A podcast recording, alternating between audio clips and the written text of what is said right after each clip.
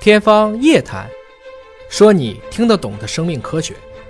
欢迎您关注今天的《天方夜谭》，我是向飞，为您请到的是华大基因的 CEO 尹烨老师。尹老师好，小明同学好，今天关注的是 PNAS，也是一个顶尖的学术期刊了。嗯，发表了一篇文章，跟生育相关，说基因缺陷使得精子无法正常的游泳。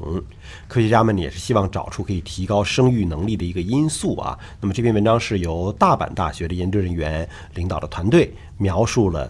这样一项激动人心的突破，未来可能会有助于生育的疗法。那请尹老师帮我们分析解答一下，精子是怎么最后和卵子结合的？游进去的呀，那它的工作是啥？游泳。对， 对游啊，你如果不会游，你你这这这这这到不了卵子。游啊游啊。游。但是精子其实我们当时也说过，很不容易，嗯几千万个精子游的最快的那一批，而且还不能游错。对，为什么？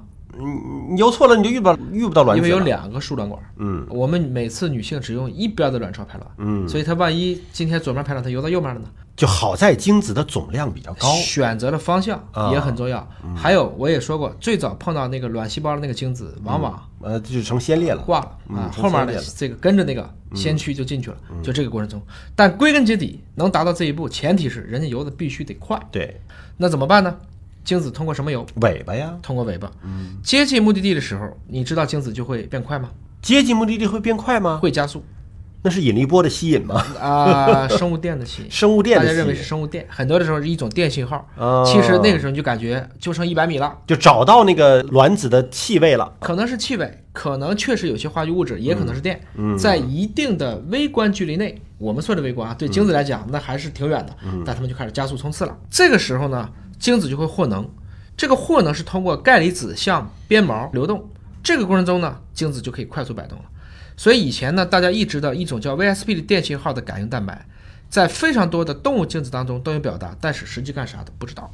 这个研究的主要的作者卡夫米啊，他解释说呢，说确定这个 VSP 这种电信号的生理作用，就是他们的研究目标。没错，他们知道有一种 VSP 的电信号，哎，它的生理作用到底是什么？没错，他们就构建了一个 VSP 缺陷小鼠的一个品系，对就是这个小鼠把是基因敲了。做出一个模型，哎对让它吧？不能够产生 VSP，它没有这个东西没错，嗯。那么理论上讲，它就不能游泳了嘛。后来发现，果然精子也能够获能，但是这个时候呢，它就不往前游了，嗯哦，开始兜圈儿，嗯，就意味着到达实际目的地的时候，精子较少。嗯也就是说，你这些鞭毛存在问题，比如说桨还是在玩命的划，但是它的这个舵舵嗯没有了舵已经或者说导航已经偏向了。所以这个 VSP 的电信号对于精子的最后冲刺阶段非常的重要。没错就你能不能精准的锁定卵细胞的位置？是这样子。研究者说呢，就令人惊讶的是啊，就是在正常的精子当中，一种叫 PIP2 的脂质分子